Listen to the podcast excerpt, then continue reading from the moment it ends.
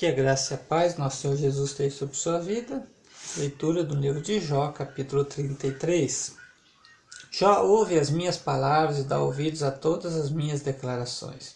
Estou pronto para abrir a boca, as palavras já estão na ponta da língua. As minhas palavras expressam integridade de coração, e os meus lábios falam com sinceridade o que sabem. O Espírito de Deus me fez. Virando a página e o sopro do Todo-Poderoso me dá vida. Respondei-me se puderes. Prepara-te para defender, se defender perante mim. Eu sou igual a ti perante Deus. Também fui formado no barro, do barro.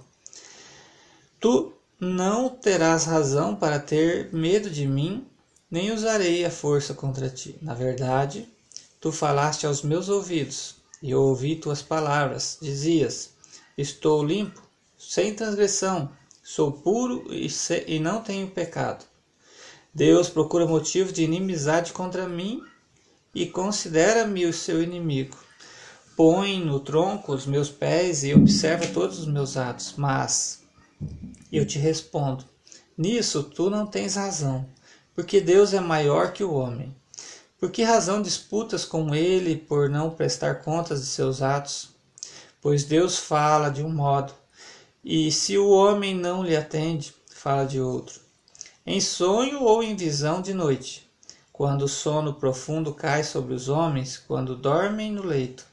E então abre os ouvidos dos homens e os atemoriza com advertências, para afastar o homem do seu desígnio e dele tirar soberba. A soberba, né?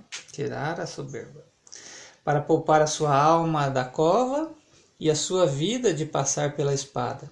Também o é castigo na sua cama com também é castigado na sua cama com dores e constante agonia nos ossos, de modo que a sua vida rejeita o alimento e a sua alma a comida saborosa.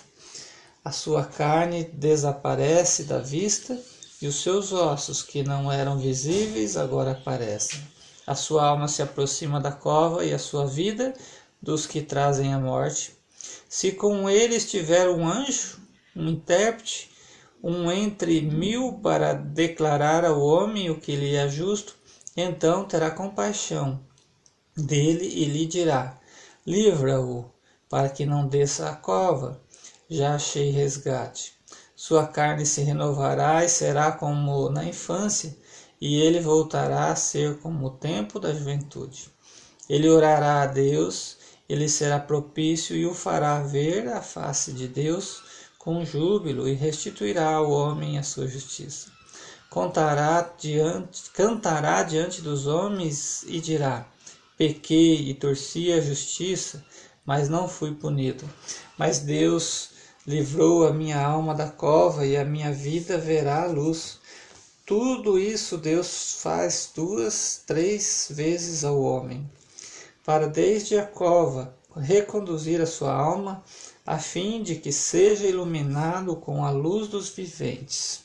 Escuta, ó Jó, ouve-me, cala-te e falarei, e eu falarei. Se tens alguma coisa que dizer, responde-me, fala, pois desejo te defender. Se não, escuta-me, cala-te e eu te ensinarei a sabedoria. Deus abençoe sua vida com esta leitura, no nome de Jesus.